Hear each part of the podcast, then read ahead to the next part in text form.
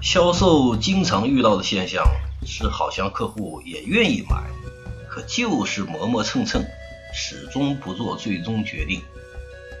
我们往往会想办法找到为什么他们不下决心的原因，然后再找办法解决。大多数销售呢，也认为消除客户的意义是销售的关键。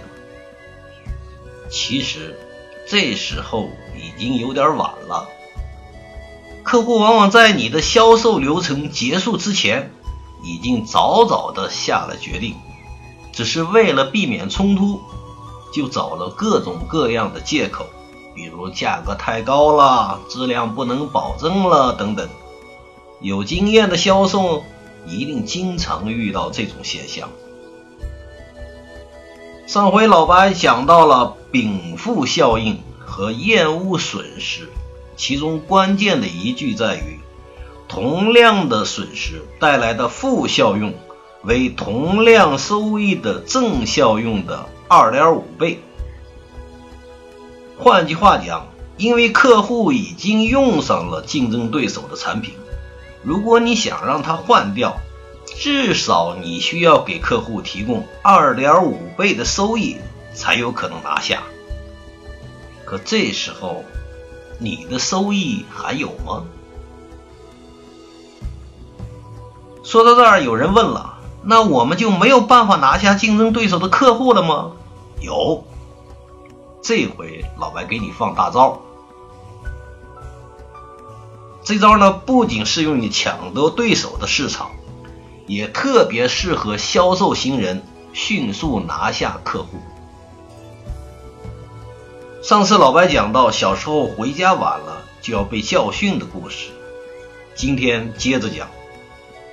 其实老白后来也有自己的办法，一开始先告诉家里晚回十分钟，家里同意了，然后。再告诉家里要晚回半个小时，结果也同意了。慢慢的，一晚上不回家也没事了。聪明的孩子都会用这招的。当然，哈佛也聪明，所以他们用的和老白一样。哈佛的研究人员上回受挫以后，就换了一个小区，又换了个办法。他们先是要求居民贴一张巴掌大的安全驾驶的标志，几乎所有居民都同意了。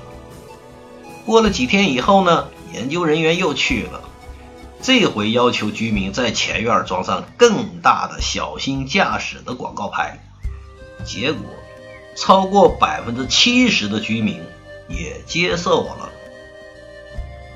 哈佛商学院的 Frank。把这个定义为见真承诺。当销售新人开发客户的时候，或是销售老人去抢竞争对手的客户的时候，都面临一个难题，那就是怎么样才能快速拿下。别着急，一口吃不成胖子，慢慢来。王健林同志说过。先定一个小目标，当然在这儿不一定是一个亿哦。我们这样做，在与潜在客户互动的过程当中，向他提供一些你的数据、你的观点。当对方认同你的观点或是你的目标之后，你再询问他们是否愿意做出一点点小的行动来支持你。这样你就可以得到一个清晰的反馈。如果对方接受了呢，你就可以继续下一步；如果不同意，那你再找出对方不同意的理由，然后再重复刚才的这一步，直到你拿到一个承诺，然后再寻找一个更大的承诺。这就是见真承诺的力量。当销售遇到困难的时候，不要着急，慢慢的，先要求对方一个小一点的承诺，达到了，再增加你的要求，很快你就可以拿下竞争对手的大客户了。请继续关注销售小学问。老白虽然也在网上的平台发了不少文章，可干货全都留到了这里。谢谢大家收听，再见。